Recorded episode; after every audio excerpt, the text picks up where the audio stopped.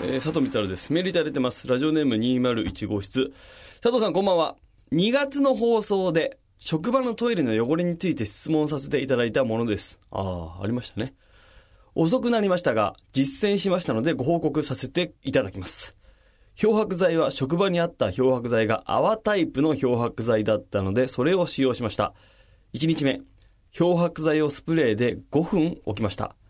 薄い汚れは落ちました。しかし、濃い汚れは多少薄くなる程度でした。2日目、時間を10分に伸ばし置きました。濃かった汚れも落ち、佐藤さんがおっしゃっていたプラスチックの痛みもありませんでした。込み入った細かな箇所の汚れが気になるところではありますが、おいおい時間を見つけて作業していこうと思います。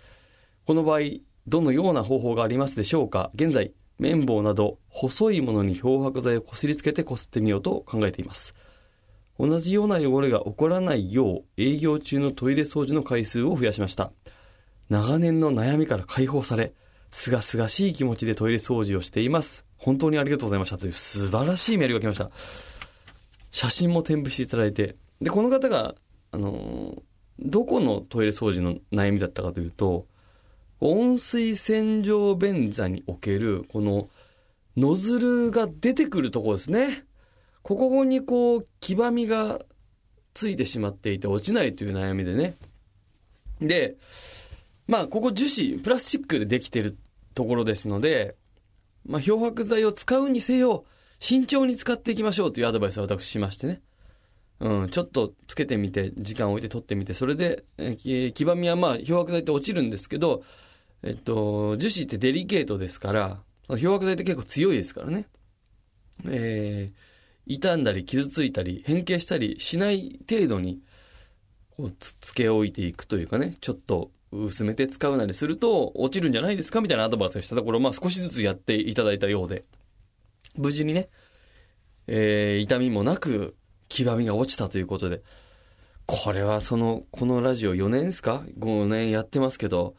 理想の関係が築けたんじゃないですかねこのリスナーの201号室と私で。トイレ掃除の悩みが来る、アドバイスする、汚れが落ちる報告もらうっていう。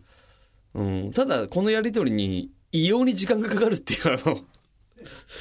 何にせよ2月の放送だって今6月だからね、4ヶ月かかってますから。だから、次ね、この細かいところどうしたらいいかっていうところで、まあ綿棒を使ってみようって言ってますけど、まあいいんじゃないですか。綿棒なんかもいいと思いますしま、あとは、まあ市販されてるブラシ、歯ブラシとかね、うん、そういったものに、の先、毛先にね、ちょっとそういった、まあ漂白剤を何でもつければいいってもんでもないんですけど、もし、黄ばみだったりするんであればやってみてもいいかなとは思うんですけど、そのノズルの先端とかはやめた方がいいかなっていう、あの、そこから出たお湯でお尻を洗ってするわけですから、まあそうじゃないところのね、黄ばみとかに対しては、あの、効果は当然あるし、いいかなとは思いますけど、基本的に、あの辺は、デリケートなところですから、あんまりこう強い洗剤をガンガン使っちゃえと僕は思わないんですよ、基本的には。もう中性洗剤一発でいけてもいいし、アルコールスプレイ一発でいけるならいっちゃいたいし、そのために何が必要かっていうと、やっぱもう日々の清掃、もうこれだけです。毎日やってれば、あの、黄ばむってことはないですからね。黄ばんでるってことは、要は、おしっこなり、何なりがついて、放置してるんですよ。ほったらかしてるから、黄ばむわけですよ。ね。だからこの201号室もこの毎日のトイレ掃除をここからやっていこうっていうふうに思ったって書いてくれてましたから僕は安心ですけど皆さんもね、日々のトイレ清掃、これが大事になってくるわけでございます。ぜひ、またこういった形で報告もらえれば嬉しい。まあ、今が6月なんで、また201号がこの綿棒とかね、ブラシでやってみるっていうのをやってっていうのが、まあ4ヶ月後にこの報告が来るとしたらあ年に3回だな佐藤のアドバイスを聞く、実践する、報告する、その、あのターンがね、年に3回。たまにいるんですよ。私が有吉ゼミなんか出た次の日なんかはあそこの汚れどうしたらいいですかっていうのが、ツイッター、ブログのコメントの中で来るんだよ。で、いや、答えたいんだよ、俺も。答えたいんだけど、このラジオにおいて、4ヶ月かけてキャッチボールをしてるのに、ツイッターでやっちゃったらもう元も子もないんだよ。だから、や、無視してるんですよ。無視してるって言うと言い方悪いな。俺の性格が悪いのがバレちゃうけど。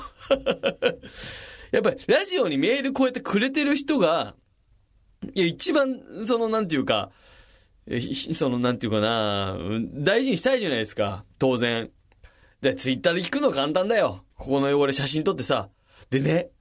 いや、いいんだよ。全然ツイッターで聞いてくれるのが悪いとかじゃなくて。でもそれに答えてしまうと、この4ヶ月のキャッチボールを無駄にすることになるわけだし、やっぱりね、ツイッターでこうね、掃除法とかを聞いてくれる人がね、これ俺だけに聞いてるわけないなと思って見てると、まあ聞いてるよね、カジエモンに。カジエモンに無視されて2日後に俺に聞いて、うん。で、俺が返事しなくて無視して、そしたら2日後ぐらいに、あのーなんかよくわかんないけど、コジマジックに聞いてたりするから。あの人は収納の人だから多分掃除の人じゃないんだけど。うん。でもっと言うと多分インターネットで調べたら大抵出てくるんだけどね。まあトイレ掃除なんかは結構ね、細かいから、まあ、相当、あれですけどね。あの、僕に聞いてもらえるのが一番いいはいいと思うんですけど。まあ、いずれだから、そのリスナーとの交流っていう意味じゃ、お家に掃除しに行くみたいなこともやってもいいと思ってるんですよ。このリスナーと僕っていう関係で行くとね。だけど、やっぱその、なんていうの、カジュアルにツイッターでさ、ポーンってこう、なんていうか、140文字以内で、だって、この彼の、まあ、これか男かどうか知らないけどさ、メールの分量よ。何これ何文字あるんだろうっていうくらい、あの、優に1000は超えてるぐらいの文字数よ。で、写真も2枚添付してさ、ツイッターなんかお気楽よ。鼻くそほじりながら片手で140文字以内で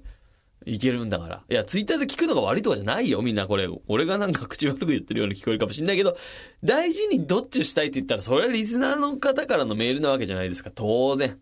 だって土曜の深夜3時半4時だよ。皆さん。そこを聞いてくれてる人を大事にしないで、どうすんだいって話ですから。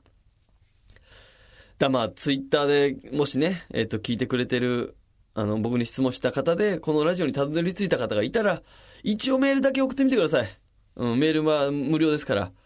おそらく皆さんが送ったメールが、えー、まあ、一月後のこの番組の収録において、私が読みます。で、あのータイムラグがあるんです。月1で収録してますから。月1 4本撮りかもしくは5本撮りっていうね、鬼のスケジュールでやってるから、俺が読んで、えっと、放送に乗るまでに、まあ、一月ぐらいかかります。ね。で、皆さんが、それを聞いて実践するまでに、で、どうせ、だから2ヶ月2ヶ月かかんないどうやってもね。申し訳ない。えそこをやってもらいましょうということで、えーじゃあ番組に参りましょうか。